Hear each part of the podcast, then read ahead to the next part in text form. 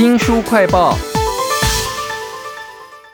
如果二次世界大战之后撤来台湾的不是国民党，而是共产党，那会发生什么事呢？我看到了一本虚构历史的犯罪小说，书里头提到了台北啊有一座观音山，但是呢，在这样的情境之下就被改名为列宁的情妇哈、看到这里真的是笑了出来。这个小说还有什么样离奇有趣的虚构的设定呢？为您介绍《大道城落日》，请到了作者谭端。谭端你好。你好，各位听众朋友们，大家好。你是写小说的，但是我看你书里面介绍你自己说是做按摩推拿的啊，呃，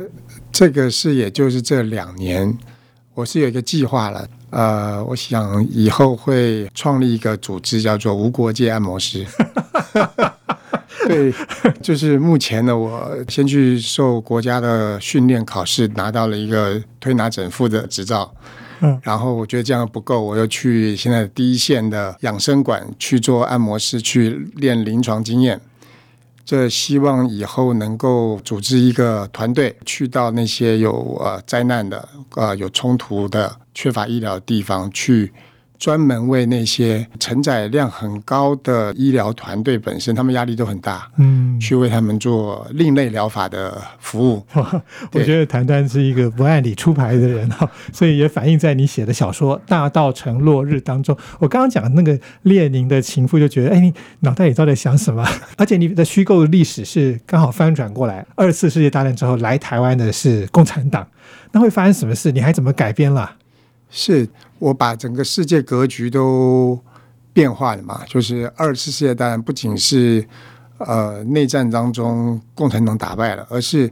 日本跟纳粹轴心国打赢了，啊，同盟国打输了。呃，苏联当时也就算是瓦解状态，但是瘦死的骆驼比马大嘛，它还是有很强大的舰队。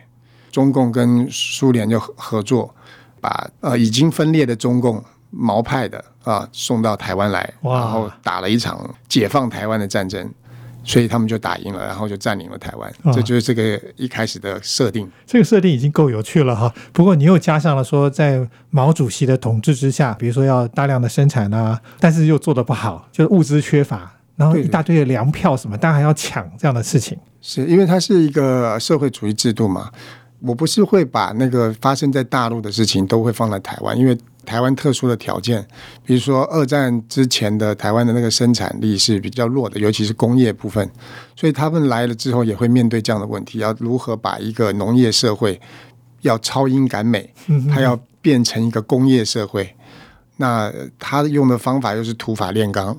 所以呃会发生很多光怪陆离的这些事情。更明显的一个做法就是他会扶持工农兵阶层嘛，所以像在大道城这个地方是台湾的商业区，呃很多的有钱人。呃，资本家都是在那边起家的，那那边就是要特别整数的地方。嗯，那像我我现在住的万华地区，那都是中低下阶层的人，他们就会被扶持，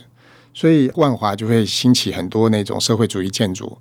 然后那个大道城那边那种雕龙画栋的那些很繁复的建筑就会很萧条。其实谭端在《大道城落日》里面有写一些情境，我觉得颇有味道的。清晨的时候，刑警喝醉酒起来了，然后想要躲避人的耳目嘛，嗯然后看到街上就是很多的商店都是因为生意做太好，被人家批为黑五类之类的，就只好不做了。那因为它是一本推理奇情犯罪小说，那我们应该要讲一讲它一开始是怎么发生的，好不好？对，它就是啊，在靠近大道城那边有水门，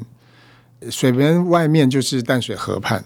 通常都是无人要的地。按照这个共产党的这种土地集体所有的这种制度，那一块就反而是没有人管的，没有人要的，所以就有一个老农在那边私自种了一些青菜，要给他的生产队加菜就对了。啊，那那个有人情关系，那队长也就睁一只眼闭一只眼。但有一天早上，他就发现水上漂流了一些呃奇怪的东西，他仔细一看是人，哦，所以他跳下去去救他。结果当他碰到这个人的时候，发现人是冰凉死掉的。拖上岸以后就去报案，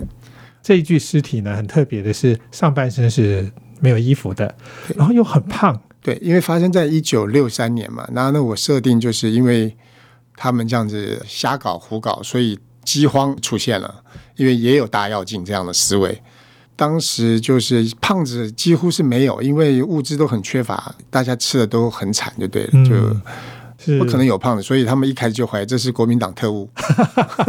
我们讲抹红，但是不晓得在这个时代要把它讲什么抹蓝嘛之类的，都在这本《大道城落日》啊，是小说啊，请到了作家谭端，那同时也是那个无国界按摩组织的推动者。那我看到这个小说一开始就有讲说有一个刑警警官吧，啊，是他懂得怎么样侦查。就知道这个尸体的身份是一个铁道部的电务处的处长，叫吴富国。那比较特别的是呢，他是从他的小三那边找到了吴富国生前托付的一大箱的机密文件，还有各种的什么粮票啊、金砖啊，哦，很多钱哦。我想这就已经可以推动一个推理小说或者七星小说的开始了吧？对，这个主角叫李正元，他是台湾本省籍的，他是在出生在日本的统治的时时代，所以他受到的是日本的教育。然后后来为了就是躲避二战，啊、他就被送到日本去，呃，去读警校，就学习了一套科学的刑侦的办法，然后回到台湾。那共产党跟国民党在大陆打仗非常激烈，他们其实缺乏这样子的有这样科学训练的刑警。那到了台湾之后，其实按理来讲，有受到日本教育或跟日本有很关系很深的人，都是黑五类，都是历史反革命，都是要被打倒的。但是他是有被利用价值的，共产党需要他，就把他留下来，而且需要一个样板人物，对本省籍的。啊，所以他就是极少数的有这些背景，然后被留下来重用的人。是但在整个小说，你可以看得到，他在我的设定里面，人跟人之间是完全不信任的啊、即使是本省级的共产党员跟本省级的共产党员，他们之间的就是有一种不信任。如果你有一个念头不太好，你可能就会被打下来，弄得很惨。哇，这是发生在虚构的台湾才会有的事情。我们现在所谓的这个自由，在这本小说《大道成落日》里头是看不到的啊，因为是共产党。打败了，然后撤退来台湾嘛，然后毛主席的统治。那在这本小说里头，我觉得谭端另外还有一个很意想不到的元素，但是我想可能要有读者自己去看啊，因为它有一点略为十八禁以上了吧，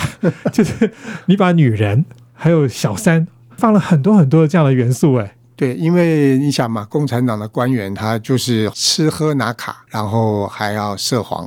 你有权，然后就会有性，有很多东西要来交换，有很多人。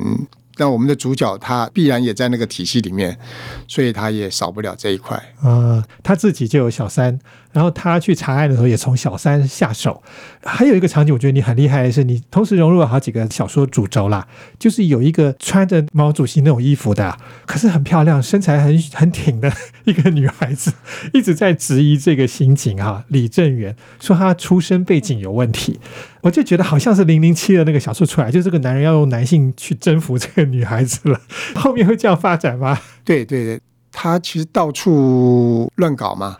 但是他又是一个有情有义的男人。就我的这个坏人不是一个全然的一个单独的一面，他有好几面。其实这个女的在这个小说里面设定，等于是福尔摩斯里面的华生。啊，对，那她其实是协助李正元去办案的。那李正元本来的应该叫做编制的副手，叫柯吉，